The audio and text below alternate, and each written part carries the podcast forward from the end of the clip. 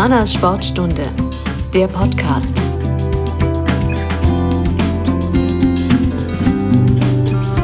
Hallo und herzlich willkommen zur neuen Sportstunde von Humanas. Das Thema Nachwuchs im Sport ist nicht nur beim Basketball ein immens wichtiges, wie wir in der letzten Episode erfahren haben, sondern natürlich auch im Fußball. Und darum soll es auch heute gehen. Deswegen ist einmal heute Oliver Banco vom MSV Börde im Podcast zu Gast. Hallo. Und wir sind heute zu Gast, ja, ich weiß gar nicht, bei Holger Stahlknecht beim FSA, wo auch immer wir genau sitzen. Auf jeden Fall, ähm, wir reden mit Holger Stahlknecht. Hallo Holger. Ja, hallo, grüß dich. Ähm, eben auch über das Thema Nachwuchsarbeit, wie der Verband, wie die Vereine zusammenarbeiten. Am besten, ihr stellt euch einmal ganz kurz selbst vor, was macht ihr so und womit verbringt ihr so den gesamten lieben langen Tag? Magst du anfangen? Ja, mein Name ist Oliver Barnko. Ähm, ich bin Trainer und Nachwuchsleiter des MSV Börde hier in Magdeburg. Und äh, privat und beruflich äh, bin ich Jurist und arbeite hier in Magdeburg in einer Kanzlei. Eine Gemeinsamkeit auf jeden Fall. ja, ich bin Holger Starknecht. Ich bin Präsident des Landesfußballverbandes seit dem Jahr 2021. Das ist eine sehr interessante und auch anspruchsvolle Tätigkeit derzeit. Ähm, beruflich bin ich auch Jurist wie der Oliver und arbeite äh, in meiner Anwaltskanzlei. äh, ja, das vielleicht dazu. Genau. Und um euch noch ein bisschen besser kennenzulernen, ähm, gibt es jetzt eine kleine Schnellfragerunde. Das heißt fünf Themen, wo ihr eben auswählen müsst, was euch lieber ist. Ähm, Barfuß oder Socken? Barfuß. Barfuß. Okay. Dann Herbst oder Frühling? Frühling. Frühling. Pizza oder Burger? Pizza. Pizza, okay. das ja, ist abgestimmt bislang. Ähm, dann Bus oder Bahn? Bahn. Wenn Bahn. Okay. Und Hallenfußball oder draußen auf dem Platz? Platz. Platz. Okay, das ist perfekt abgestimmt. Holger, du hast es gerade schon gesagt, du bist Präsident des Fußballverbandes Sachsen-Anhalt, des FSA. Wie kam es denn eigentlich dazu? Ja, ich weiß noch, das war der 1. Mai 2021. Da war ich gerade äh, mit meinen beiden Labradoren spazieren. Da kriegte ich Anrufe von Ralf Saalbach, der ist äh, ein Kreispräsident eines Kreisfußballverbandes hier. Und der fragte mich, ob ich mir vorstellen könnte, für dieses Amt zu kandidieren. Und dann habe ich gesagt, das überlege ich mir. Und habe dann auch, das war diese Corona-Zeit, da konnte man sich ja gar nicht so treffen, das war dann ein bisschen schwierig, aber ausgetauscht und habe dann gesagt, ich habe in meiner Zeit als Minister so viel positive Zuspruch auch aus Sportvereinen erlebt und eine Riesenachtung auch äh, gewonnen für das, was dort geleistet wird, dass ich ein Stück einfach zurückgeben wollte. Und dann habe ich für dieses Amt kandidiert und bin dann auch im Juni äh, als Präsident des Verbandes gewählt worden. Und welche ja, Herausforderungen hast du seitdem erlebt ja, das war schwierig. Also ich sage das mal ganz offen, dieser Verband war zwar 21 ein Sanierungsfall, also ich bin eigentlich mehr als Sanierungsmanager da äh, unterwegs. Ähm, wir hatten eine Situation, es gab keine vernünftige Satzung, also die Rechtsgrundlagen fehlten. Es waren 400.000 Euro in der Vorgängerzeit veruntreut worden durch eine Mitarbeiterin. Der Prozess hat jetzt gerade gestern hier in Magdeburg begonnen. Ähm, dann äh, mussten die Finanzen eben neu aufgestellt werden. Wir brauchten eine neue Satzung. Äh, wir mussten Leitbild äh, erarbeiten. Das waren also reine, ich sage mal, strategische und prozesssteuernde Maßnahmen, wie in einem Wirtschaftsunternehmen, da ja auch, geht ja auch um Geld. Wir reden ja über Millionen, die da auch gelegentlich durchlaufen. Ähm, das ist aber bis jetzt ganz gut abgeschlossen. Ich äh, will noch eine Sache sagen, die jetzt wirklich sehr bewegend ist. Wir haben dann ein Gutachten fertigen lassen, ob der ehemalige Vorstand auch gut kontrolliert hat, dass hm. die Mitarbeiterin das veruntreuen konnte. Und dieses Gutachten ist zum Ergebnis gekommen, dass die ehemaligen Vorstände ihren Kontrollpflichten nicht nachgekommen sind. Okay. Und da sind wir jetzt juristisch in der Pflicht, äh, auch Schadenersatzansprüche gegenüber ehemaligen Vorständen geltend machen zu müssen, das heißt gegenüber dem Ehrenamt. Und das sind Dinge, die fallen einem dann schwer, mhm. aber die sind, um mal diesen schönen Begriff zu nehmen, alternativlos, weil wir haben eine Vermögensbetreuungspflicht für den Verband. Und wenn wir die nicht wahrnehmen, dann haften wir am Ende mit unserem eigenen Vermögen für Schäden, die andere verursacht haben. Und das ist schwierig zu kommunizieren. Aber auch durch diese Phase gilt es jetzt durchzugehen. Das sind aber Dinge, die mit dem Eigentlichen relativ wenig eben leider zu tun haben. Eigentlich ist der runde Ball, zwei Tore, die Hauptsache, weshalb wir das hier machen. Genau, das ist wohl richtig. Und ähm, Oliver, du machst das vor allem im Nachwuchsbereich Du bist ja. beim MSV Börde ja der Nachwuchsleiter oder Nachwuchs? Nachwuchsleiter kann man so sagen. Also ich bin für den Nachwuchs zuständig. Ähm, bin zum Verein gekommen über meinen Sohn, also der älteste Sohn, der hat ja erst Hockey gespielt. Das ist ja MSV, ist ja der einzige Hockeyverein in Magdeburg. Und äh, der Jüngste, der wollte dann äh, Fußball spielen. Also wie das so ist, man kommt äh, mit dem Kind zum Fußball, merkt es, äh, der Junge hat daran Spaß und dann äh, erkennt man, äh, dann in der nächsten Saison fehlt Trainer, hm. Ehrenamt. Da kommen wir vielleicht nochmal drauf. Es ist, wird immer schwieriger, ähm, halt Personen zu finden, die sich da auch dann engagieren in dem äh, Jugendbereich. Äh, wir haben jetzt gerade sehr viel Glück mit unseren Trainern, sind sehr zufrieden, aber wir müssen jedes Jahr neu rekrutieren. Und so bin ich dann äh, zum Traineramt gekommen, erst als Co-Trainer beim ehemaligen FCM-Spieler ein bisschen was abgeguckt. Ähm, das hat mir dann so viel Spaß gemacht, dass ich sagte, mache ich das, habe dann die, äh, die Lizenz gemacht, äh, C-Lizenz. Und wie das so ist, wenn man sich einmal engagiert, wird man natürlich dann gefragt, äh, willst du nicht auch noch mehr machen? Genau. Und ähm, äh, Im Nachwuchsbereich ist es halt hauptsächlich Administration, ähm, das umzusetzen, was der Verein sich wünscht, beziehungsweise man arbeitet selber dran mit, die Ziele zu entwickeln. Äh, viel Kommunikation mit den vorhandenen Trainern, viel Kommunikation mit den Eltern. Ähm, das, das mache ich jetzt auch schon seit ein paar Jahren, seit 2000 und ich muss gar nicht, 12.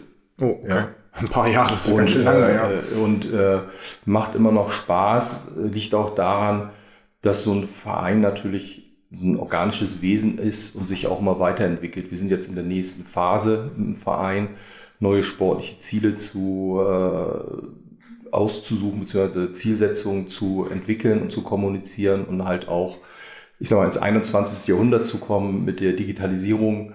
Die Mittel, die es gibt, wollen wir nutzen und implementieren jetzt eine eigene Vereins-App und so weiter. Das ist natürlich, bin ich nicht alleine, zum Glück hm. einige sehr, sehr, sehr engagierte Menschen, die im Verein sind, die das auch vorantreiben. Und was macht man denn mit dieser Vereins-App? Also die Vereins-App ist äh, eigentlich aufgesetzt auf einer äh, Vereinsverwaltungssoftware. Die Software ermöglicht natürlich einen schnelleren Zugriff auf die Daten der, der Mitglieder, äh, Abrechnung und so weiter und so fort. Und als, ich sag mal so, als Goodie dazu ist diese App wo man ähm, wie bei jeder anderen Spieler Plus und Teampunkt, alles, was es da gibt, Mannschaften organisieren kann, verwalten kann, Chats hat. Man braucht also nicht WhatsApp, das ist der okay. Vorteil für uns. Es ist alles DSGVO-konform. Sehr gut. Äh, wichtiges Thema. Problem, wichtiges ja. Thema. Ja, wir gehen uns aus. Holger nickt. Ja, für, für Vereine, genauso, ja. Ich bin dabei für Vereine ähm, ohne externe Hilfe oder äh, Know-how im Verein ist das kaum noch umzusetzen. Sehr, sehr schwierig. Ähm, das nimmt uns viel Arbeit ab. Das sind wir auf der sicheren Seite. Und wir können über diese App unmittelbar Vereinsnachrichten an alle Mitglieder okay. schicken. Ja, also was ist aktuell, was ist Sehr spielt und so weiter. Ja. Das, ist, das läuft jetzt an, wir müssen das natürlich implementieren, das dauert ein bisschen, bis alle es haben, aber wir sind 540 Mitglieder, nur davon knapp 360 in der Fußballabteilung. Ähm, und wenn wir die alle drin haben, dann, dann können wir da schon ordentlich was mitmachen. Aber du hast es angesprochen, äh, jetzt auch durch diese Datenschutzgrundverordnung und alles, was beachtet werden muss, das zeigt eben, vor welchen Herausforderungen eigentlich Ehrenamt steht. Nicht? Äh, engagieren sich Menschen, lassen sich wählen, den Vorstand oder Abteilungsleiter. Und einmal sehen die sich mit Aufgaben konfrontiert, äh, wo sie juristisches Know-how brauchen, wo sie vielleicht betriebswirtschaftliches brauchen, steuerliches weil dieses Land so unglaublich kompliziert ist. Ja, also wenn wir über, über Wertschätzung von Ehrenamt reden, dann muss man darüber reden, ob man nicht vereinfachte Regelungen findet für diese Bereiche oder Entlastungsmöglichkeiten. Ich meine, dieses Vereinswesen ist etwas, was es fast so ausschließlich eigentlich fast nur in Deutschland ja. gibt, denke ich mir, da können wir auch stolz drauf sein. Ja, und auch in dieser ähm, Reglementierung aber auch. auch. Aber auch mit der Reglementierung, nicht? Und ich habe ja vorhin diese Schwierigkeiten hier angesprochen. Gut, das waren jetzt sicherlich auch Organisationsfehler, man das Organisationsverschulden, hier als Juristen, was hier passiert ist im Fußballverband. Aber in so einem kleinen Verein, sage ich mal, der 500, 600 Mitglieder hat, nicht, wo man auch feiern will, Sport machen will, allein wenn man Fördermittelanträge ausfüllen will, wenn man Zuwendungen bekommen will, möglicherweise über das Land, für den Bau- und Kunstrasenplatz. Ich habe das ja alles mal mitgesteuert. Ich, äh, da muss man also wirklich eine ganz dicke Fidel ausfüllen und dann unterschreibt man und wehe, denn man hat da einen Fehler gemacht. Nicht? Dann Gerade bei Zuwendungen. Forderungen von Zuwendung, genau, persönlicher Haftung. Ja. Also äh, ich denke da, wenn man von Stärkung von Ehrenamt redet, dann brauchen wir da irgendwie auch irgendwann mal andere Regelungen. Ist natürlich, DSGVO gilt für ganz Europa und ja. man sieht, andere Länder kriegen es einfach besser hin. Ja. Da, ist, äh, da ist nicht so bürokratisch. Die Regeln sind überall gleich. Mhm. Aber wenn Sie in die baltischen Staaten gucken, wie einfach das da ist, mhm. äh, digital etwas zu machen, die sind uns weit voraus. Und das schon seit Jahren. Äh, wir haben, wir gewaltig haben uns hinterher. Wir sind gewaltig hinterher. Ja. Und, und, äh, und wie gesagt, im Ehrenamt ist zum Teil, bin ich der Meinung, kommen wir beide aus vom Fach, mhm.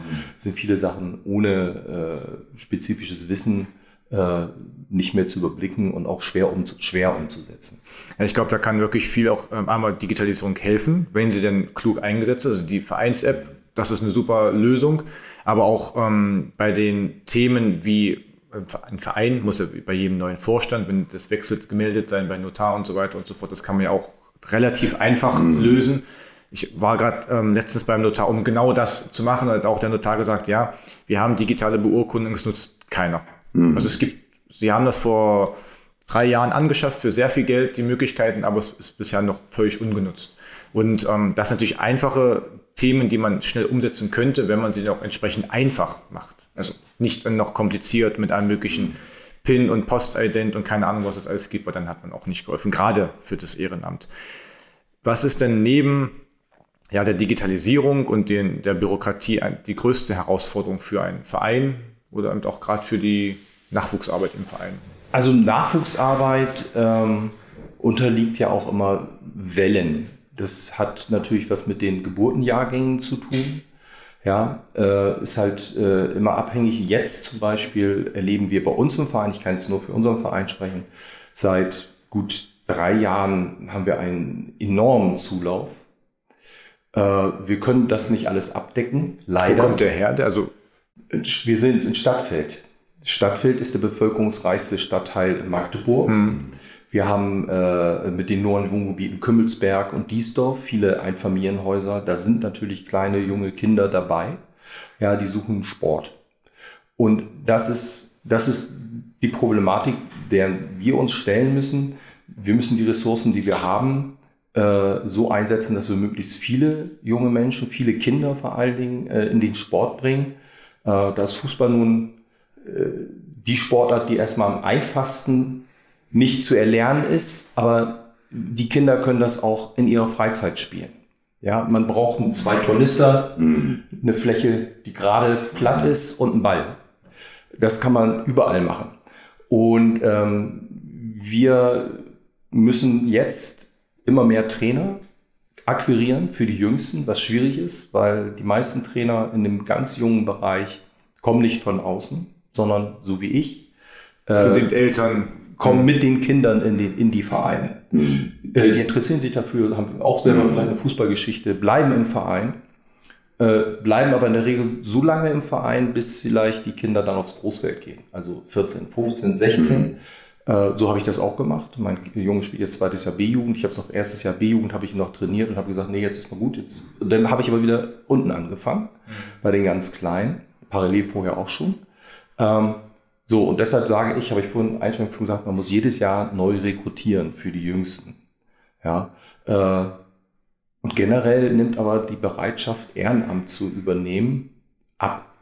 Ja, also ist keine Schelte so von unseren Mitgliedern, aber man merkt schon, dass man häufiger fragen muss.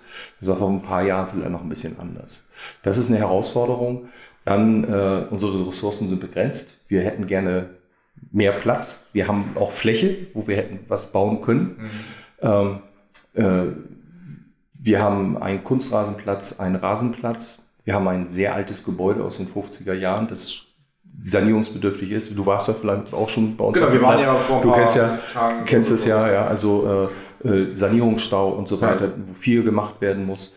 Neues Gebäude für einen Verein, Jetzt fängt es an mit, mit Fördergeldern, ja, waren auch schon mal beantragt, dann musste aber der Platz neu gemacht hm. werden. Ähm, die Kosten sind also enorm für einen kleineren Verein oder so einen Verein wie äh, dem MSV Bürde. Ähm, wenn wir jetzt noch einen Platz hätten und die entsprechenden Sanitäranlagen, dann würde man wahrscheinlich nochmal hm. 50, 60 Kinder in den, in den untersten Altersgruppen noch dazu nehmen. Ja. Aber was du gerade gesagt hast, jetzt aus, aus Sicht eines, eines Verbandes, äh, zeigt das, dass wir eigentlich zwei Problembereiche in dem Land haben. Erstens das, was Oliver geschildert hat in den Städten, also Halle, Magdeburg, bedingt auch Dessau, äh, haben wir nicht mehr genug Fläche für Plätze. Ich habe neulich zum Beispiel Arminia besucht, äh, die sind so überlaufen mittlerweile, die können keine Mitglieder mehr aufnehmen. Ja. Bei euch ist das eine, die können sich auch nicht mehr ausdehnen mhm. platzmäßig so dass wir also in den Bereichen, wo sehr viele Menschen leben, einen extremen Zulauf haben, auch insbesondere nach Corona wieder und so weiter und so fort. Und im ländlichen Bereich ist es genau das andersrum, ja. Äh, dass uns dort eben einfach Spielerinnen und Spieler ja. fehlen, sodass wir Sorge haben, ein Vereinsterben erleben zu müssen. Da sind dann die Herausforderungen, lassen wir Spielgemeinschaften zu, da sagen manche, um Gottes Willen, das haben wir noch nie so gemacht. Es gibt's ja teilweise, ja. wo kommen wir denn dahin? Und äh, wenn man eine Spielgemeinschaft hat, wer ist der führende Verein, wer nicht? Äh, dann nehme ich mal ein anderes Beispiel. Gemischtes, gemischtes Spielen haben wir eingeführt, dass also junge Mädchen auch mit mhm. einer jungen Mannschaft zusammenspielen können. Das hat bestimmte Gründe auch gehabt. Es leben irgendwo vier, fünf Mädchen in so einem Ort, die würden gerne Fußball spielen, aber es gibt nicht mehr Mädchen, die eine Mannschaft machen. Also haben wir gesagt, lassen wir das zu mit einer Öffnungsklausel. Das funktioniert auch. Aber da gab es da wieder die Diskussion, das haben wir noch nie gemacht, wo kommen wir denn dahin, wie können denn Mädchen mit Jungen und wo gehen die duschen, mhm. so alles diese Dinge, die eigentlich keine Probleme sind, ja. Also ich will damit nur sagen, es gibt zwei, zwei, zwei Schwerpunkte aus Sicht eines Verbandes. Einmal die Städte, wo genau das eintritt, was Oliver gesagt hat, und im ländlichen Bereich, wo wir zusehen müssen, dass der ländliche Raum, wie das so schön heißt, attraktiv, lebenswert und liebenswert bleibt. Und dazu gehört eine Vereinstruktur.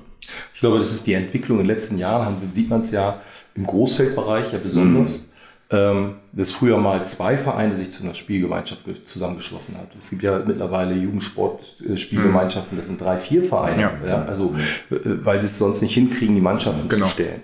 Das, das haben wir in der Nähe von Schwanebeck, ist mhm. die groß Ist ein Nachbarort, ja. da sind ähm, unser Wohnpark aktiv so ein bisschen, das sind auch, ich glaube, drei, vier Mannschaften, die die Jugendsportgemeinschaft Und das ist natürlich für die Vereine, die daran beteiligt sind, eine große logistische Herausforderung. Wenn ich aus drei, in der Altmark zum Beispiel, ja. äh, Mieste, Porzene, Letzling, ja, mhm. drei Vereine, die ja. sind, haben so einen Radius 25 Kilometer äh, mit drei Trainingsstätten oder zwei Trainingsstätten, das ist schon ein Aufwand. Also da, ich sag mal, wir nicht hadern so ein bisschen mit, mit, mit zu viel Zulauf, ja, aber äh, ähm, damit überhaupt eine Liga funktionieren kann, braucht man ja auch die Fläche und da ist es halt dann mhm. zum Teil genau andersrum.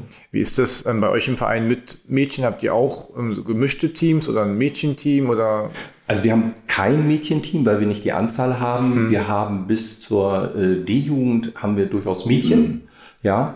Äh, nun ist Magdeburg ja der große Vorteil für Mädchen, dass wenn sie weiter Fußball spielen wollen, können sie dann halt auch in einer, in einer reinen Mädchentruppe spielen.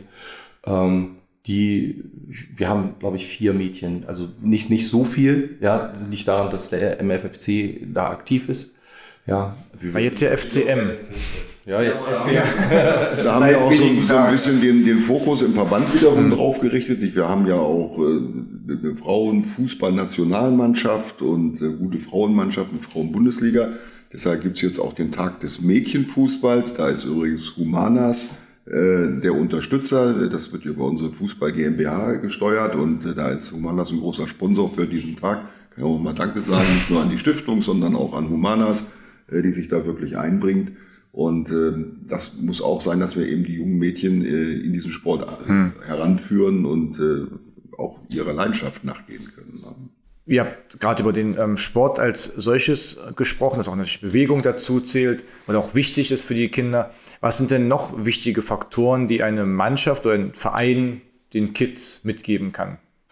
Ich glaube, ähm, so ein aktives, gelebtes Vereinsleben. Also wir haben den Vorteil, dass wir bei uns auf der Anlage noch ein Restaurant haben, das kein Vereinsheim ist. Hm. Das ist also normaler Pech, das ist ein normales Restaurant oder eine normale äh, äh, Sportkneipe, kann man auch sagen.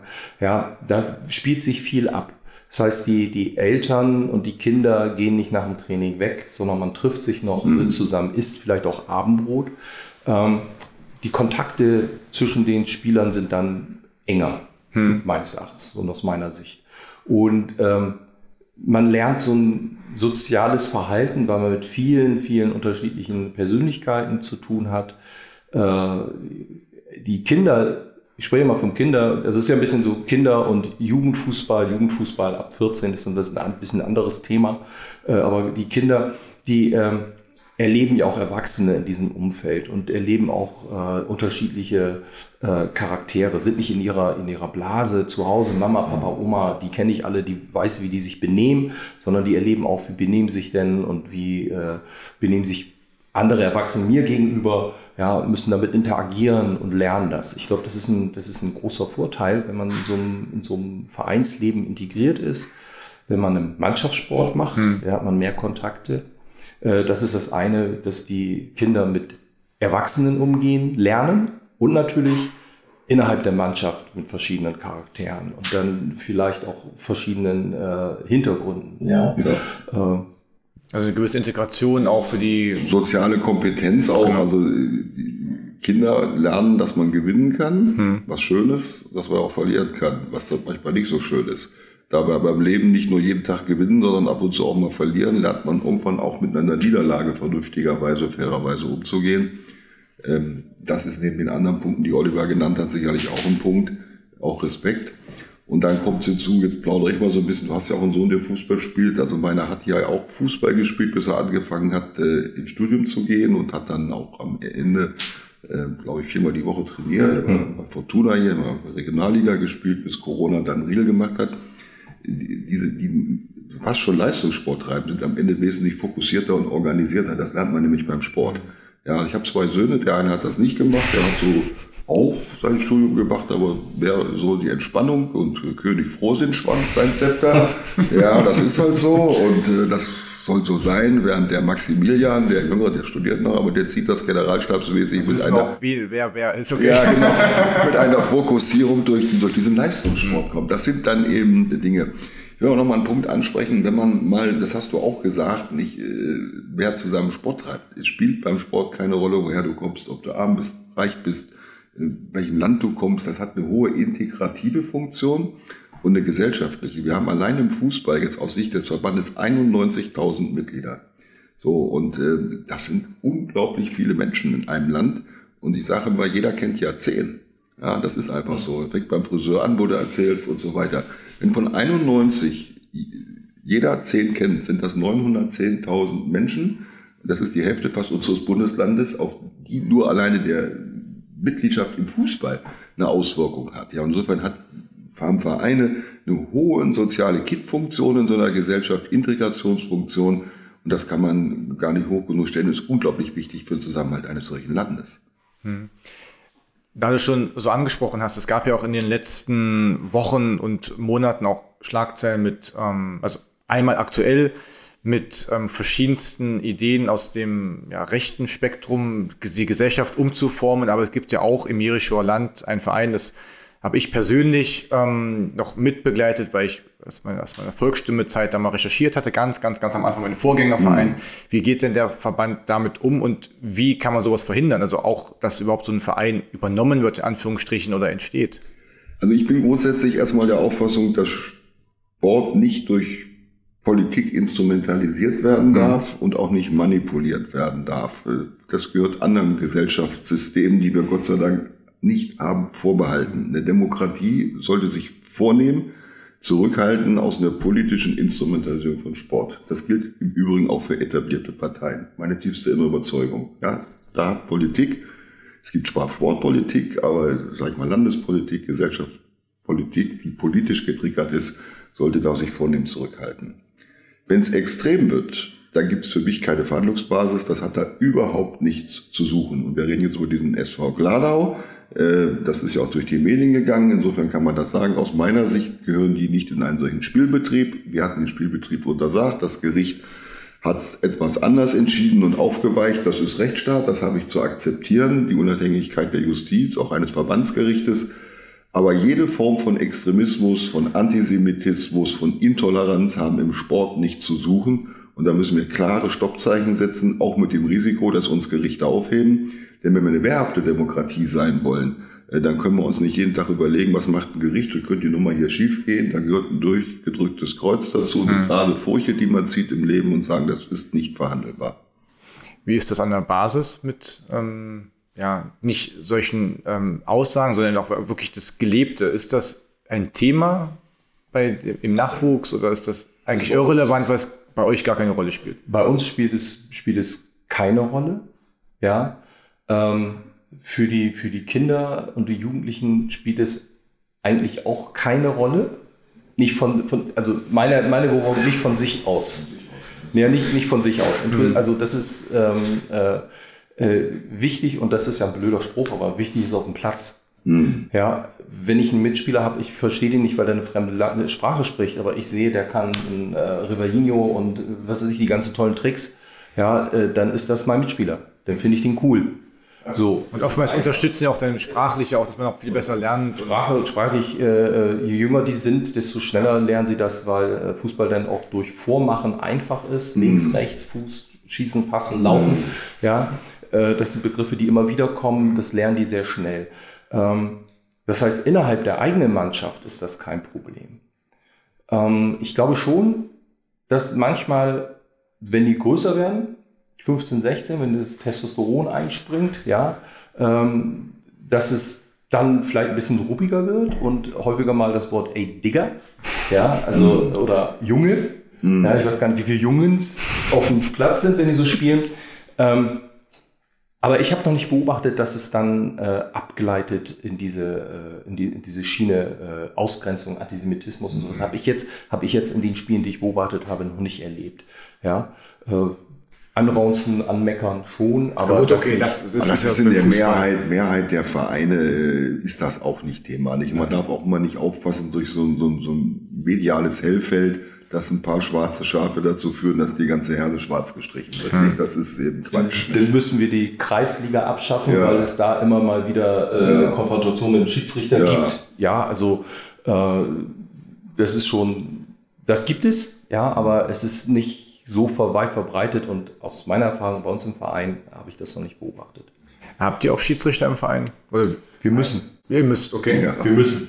Okay. Wir müssen, es sind, äh, äh, ja, äh, es ist ganz einfach. Ohne Schiedsrichter können wir die Ligen nicht spielen. Das heißt, es muss irgendeine Regelung geben, dass man Schiedsrichter stellen muss. Sonst können wir am Sonntagabend kicken und äh, haben aber keinen Ligabetrieb. Ähm, wird aber genauso wie alle anderen Ehrenämter immer schwieriger, äh, Schiedsrichter zu rekrutieren. Wir fangen da schon ganz früh mit an, damit wir die, die Jüngsten dann haben, die es mit 14 dann oder 12 sogar schon anfangen können äh, zu pfeifen, damit wir die Vorgaben erfüllen. Wir haben sehr viele Schiedsrichter, äh, aber weil nicht alle die vorgeschriebene Anzahl von Spielen pfeifen, sind wir auch, haben wir auch mal eine, eine Ordnungsgeld, den Ja. Ordnungsruf von Verband, Holger. Ich muss lachen, aber, Aber das wollen wir ein bisschen ändern. Ja. Also das ist, ist ein Riesenthema für einen Verband, äh, genug Schiedsrichterinnen und Schiedsrichter zu bekommen. Und wenn ein Verein das nicht kann, dann muss er eine Geldbuße zahlen. Das finden die dann meistens nicht sexy, was ich auch Ja. durchaus verstehen kann.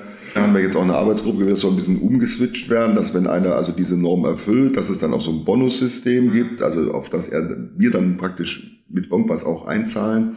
Und diese Regelung, dass äh, also ein Schiedsrichter muss ja mal eine gewisse Anzahl von Spielen pfeifen pro Saison und wenn er das nicht tut, dann ist auch eine Strafe. Das ist Unsinn, das kann man nicht mehr durchhalten. Nicht? Also wenn man drei Schiedsrichter hat und der eine macht ein bisschen weniger, der andere ein bisschen mehr, dann mixt sich das. Ja. Und da braucht man eine Veränderung, äh, weil wir können uns nicht die Hürden so hochlegen, dass wir am Ende selbst unten drunter durchlaufen, weil wir es nicht packen. Nicht? Das ist einfach so. Das ist auch immer alles auch Ehrenamt. Die ja, Schiedsrichter ja. mal ob private Sachen dazukommen. Ich lache mal bei meinen Jungs, ja, wenn ich mit 14, 15 dann äh, am Wochenende äh, ein Spiel oder manchmal sogar zwei Spiele am Wochenende, vielleicht so einmal sogar an der Linie als Assistent mit 15 schon äh, rumlaufen. Ähm, das ist ein ordentliches Taschengeld. jo. Das muss man so Genau. sagen, ja, und das sagen die auch. Das ist okay, ja, also so und äh, ich mache immer den äh, schon mal den Scherz und sage, wenn, wenn wir mit 14 anfangen, dann könnt ihr mit 16 euch die erste Simson kaufen und dann ist alles gut. ja. Und auch dann ist man noch jung genug, um mal vielleicht noch andere Ambitionen des Schiedsrichter auch durchzunehmen Ja, oder äh, zu erleben. Da ist ein bisschen auch Kritik meinerseits, ja, äh, dass denn auch häufig vom Verband gesagt wird, naja, wenn du auf Landesebene pfeifen willst, dann äh, kannst du nicht mehr spielen. Ach so. Das ist natürlich für einen Verein, das ist für einen Verein, wenn er einen 17-jährigen Mhm. Spieler hat, der noch A-Jugend spielen kann und wahrscheinlich auch ein guter Fußballer ist, ja, der muss sich dann entscheiden. Für uns ist das wichtig, dass wir äh, einen, äh, einen Schiedsrichter haben, damit wir keine Strafe zahlen müssen. Für uns wäre es aber auch wichtig, einen guten Spieler zu behalten.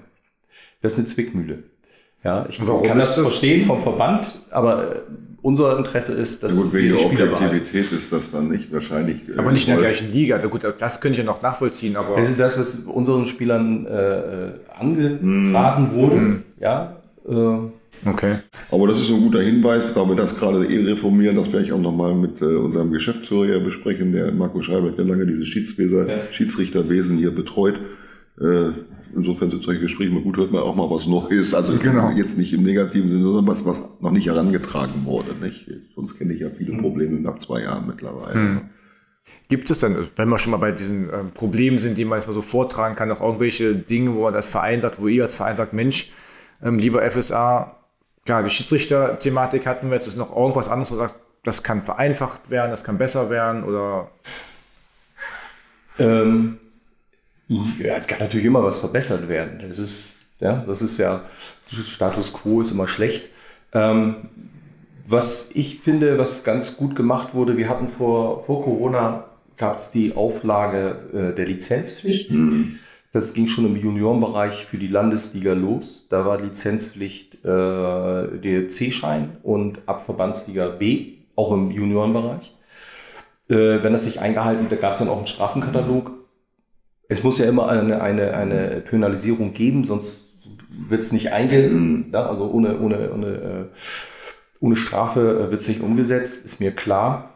Das ist jetzt zurückgedreht worden, weil man schon große Probleme hatte unter dem vorherigen äh, Weiterbildungskalender ähm, Beruf und Lizenz unter, unter den einen Hut zu bringen. Das ist jetzt besser geworden mit sehr viel mehr Angeboten, auch mehr äh, äh, online. online, ja, genau. ich war der erste Jahrgang, der dann auch über die EduBreak-Plattform äh, Plattform des Verbandes, die sehr gut ist. Ja, was ist die, was, was macht die, was ist die? ist eine Online-Schulung. Also Okay. äh, so wie Team, äh, Teamspeak ja, oder äh, Microsoft Teams, aber wesentlich besser.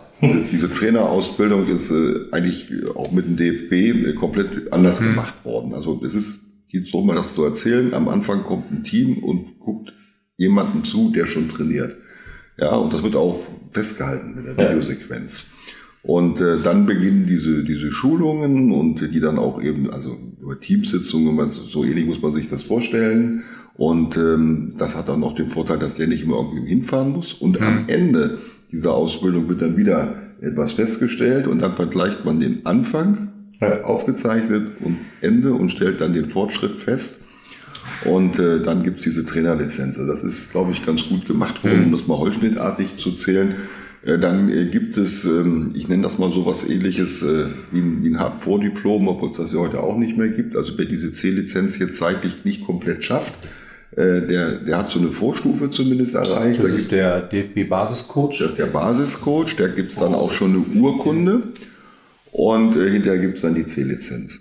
Und äh, das ist sehr gut, was wir als Verband uns wünschen, dass wir noch mehr Unterstützung äh, kriegen für diese Ausbildung. Wir haben eine sehr gute Kooperation äh, mit der Harzer Volksbank, die das oben sehr vorbildlich unterstützt.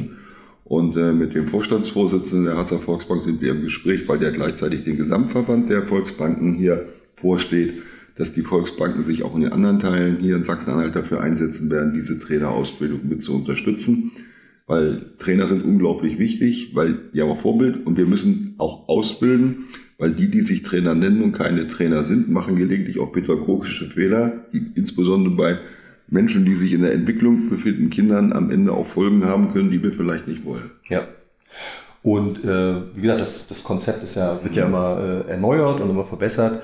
Zu meiner Zeit waren es halt Präsenzveranstaltungen und wir hatten, ich glaube, ein paar von den 160 Stunden, glaube ich, 20 oder 30 waren dann online. Ähm, das war schon ein Vorteil. Also man muss ja immer überlegen, dass die Leute das in ihrer Freizeit machen.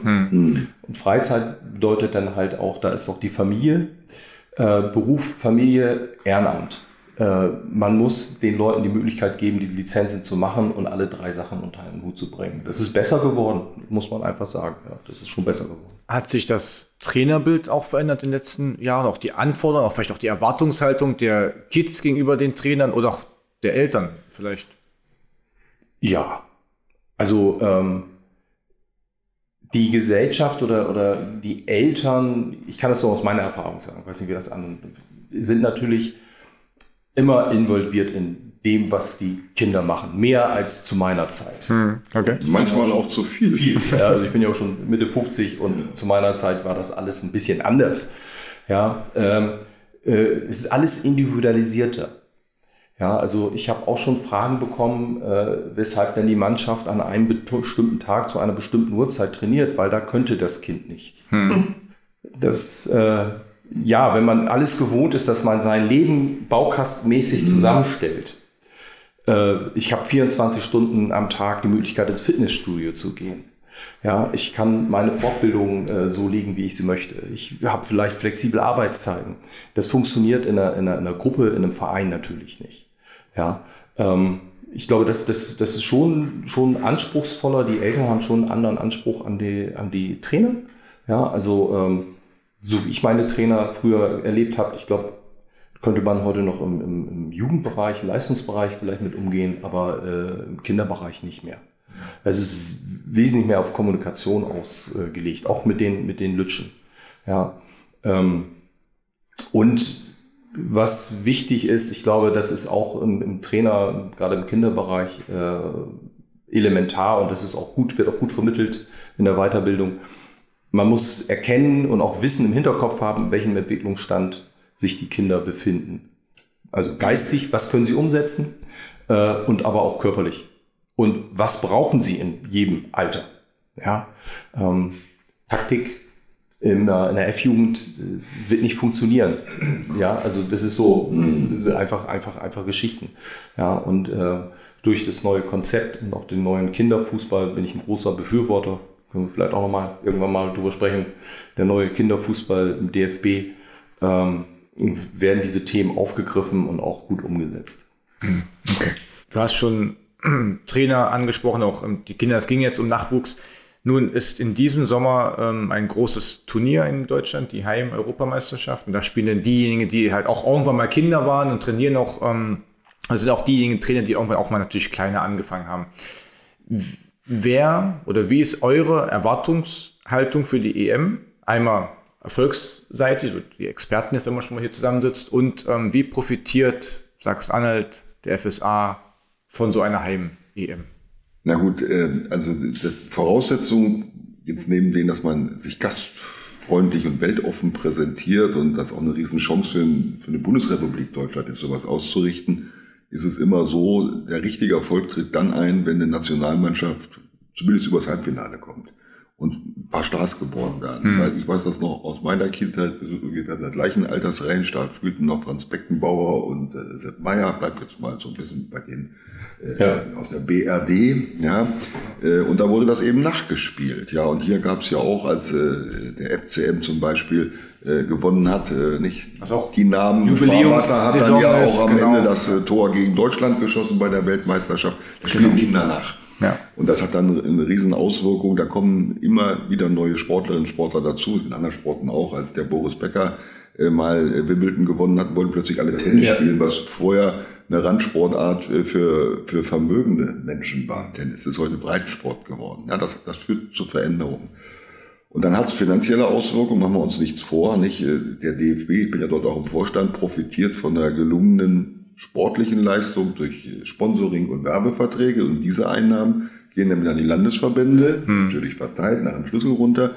Und dann können wir wieder mehr Geld für Projekte ausgeben. Hm. Das ist, also insofern hoffe ich mir mal, dass das eine ziemlich coole EM wird mit guten deutschen Spielen und dass wir mindestens ins Halbfinale kommen und nicht wieder irgendwie in der Vorrunde ausscheiden, weil dann ähm, wird es zwar ein nettes, weltoffenes Turnier, aber für uns wäre es ziemlich, ich sag's jetzt mal ganz salopp, doof. Was ist dein Tipp und deine Erwartung vielleicht auch? Ähm, ich bin ein bisschen zwiegespalten, muss ich sagen, weil ähm, ich gucke eigentlich gerne, meine Frau und ich, wir gucken gerne Nationalmannschaft. ja, sind da eigentlich auch äh, Fans vielleicht ein bisschen zu viel, aber doch schon sehr engagiert.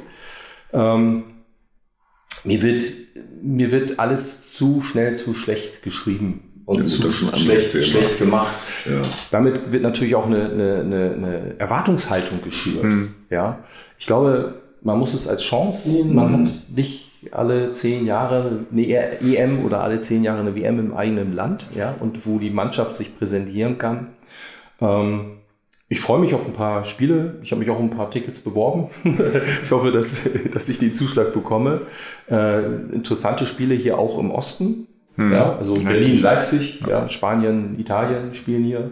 Ja, also äh, ich bin gespannt und ich freue mich eigentlich auch drauf. Ja, freuen tue ich mich auch. Ich werde auch zum einen oder anderen Spiel gehen. In Leipzig sind drei, äh, nicht mit deutscher Beteiligung, aber es sind spannende Spiele. Italien beispielsweise dribbelt da auf, also Kroatien, ja. Kroatien, genau.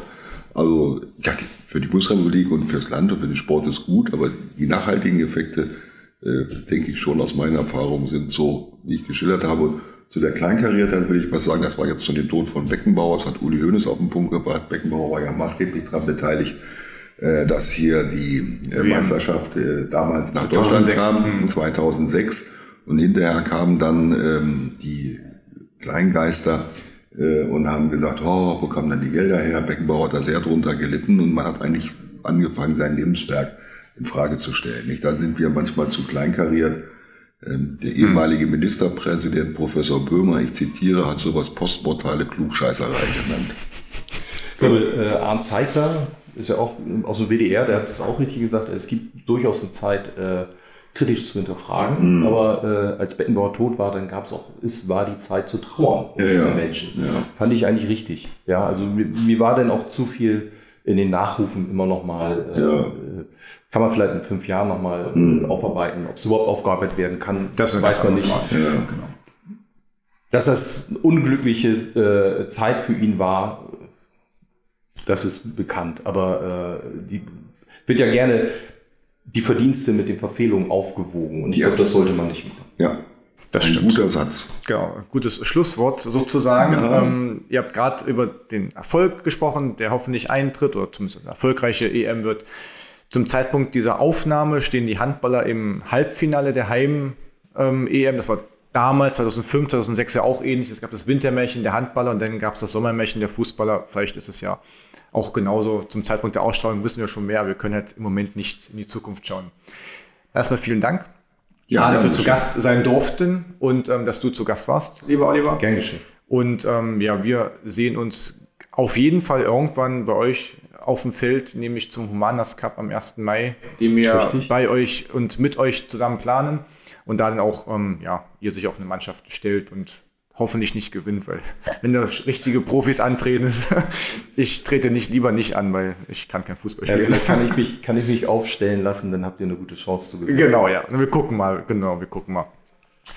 Dann hören wir uns wieder am 15. Februar zur Kastanienmenschen Seniorenteller. Auch eine sehr spannende Folge, da geht es um Hobbys rund um die Pflege. Die Folge ist sehr witzig gewesen und wird sehr witzig. Wenn ihr Fragen, Sorge, Nöte, Kritik habt, dann gerne an podcast.humanas.de wenden oder natürlich bei Instagram oder Facebook schreiben. Ja, das war's für heute. Dann vielen Dank nochmal und auf Wiedersehen. Tschüss. Tschüss. Tschüss.